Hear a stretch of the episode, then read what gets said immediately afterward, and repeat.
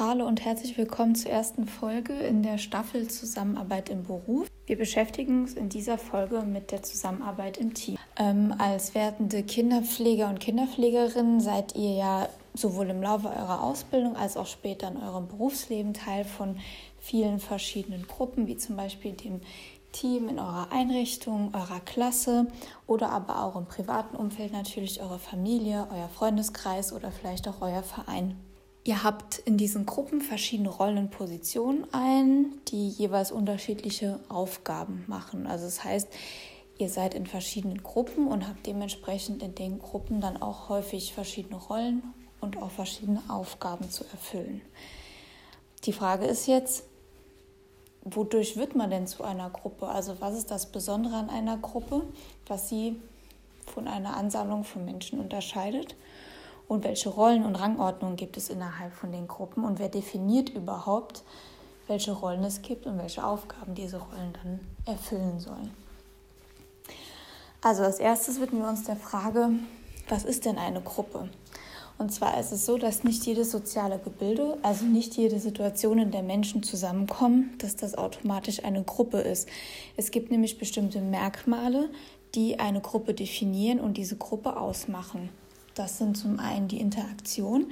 Das heißt, dass die Mitglieder in dieser Gruppe sich gegenseitig beeinflussen, aufeinander reagieren. Sie kommunizieren also miteinander, beeinflussen sich in ihren Meinungen und so weiter. Die Gruppe verfolgt gemeinsame Ziele und Interessen, wie zum Beispiel in eurem Fall jetzt als, ähm, als Klasse, dass ihr gemeinsam die Prüfung ähm, bestehen wollt am Ende des Schuljahres oder beispielsweise haben diese Gruppen auch gemeinsames Interesse, wie zum Beispiel ähm, Fußball spielen oder zusammen in Urlaub fahren. Dann ein ganz wichtiges Merkmal ist das Wir-Gefühl. Das heißt, dass die Mitglieder von einer Gruppe ein Zusammengehörigkeitsgefühl entwickeln.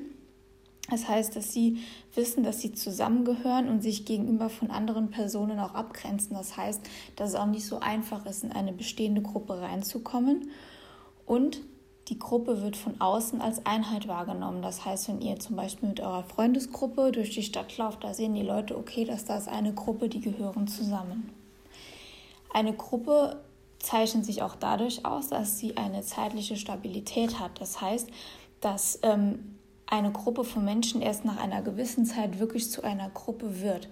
Also wenn ihr jetzt zum Beispiel jemanden oder ein paar Leute irgendwo trefft, im Park oder in einer Bar, dann ähm, und ihr euch mit denen unterhaltet, heißt das nicht automatisch, dass ihr eine Gruppe seid. Ihr werdet erst zu einer Gruppe nach einer gewissen Zeit, wie zum Beispiel, wenn ihr einen Freundeskreis habt, der schon seit zwei oder drei Jahren besteht, dann seid ihr eine Gruppe.